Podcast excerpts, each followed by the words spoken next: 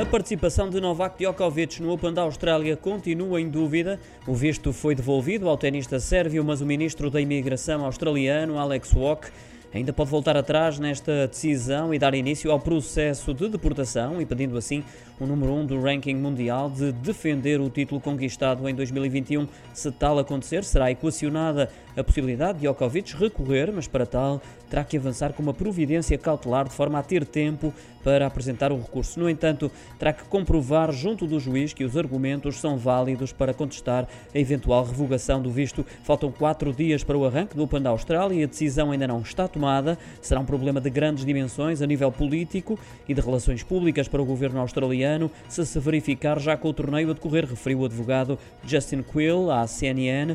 Por isso, o governo australiano deve tomar uma decisão até à próxima segunda-feira.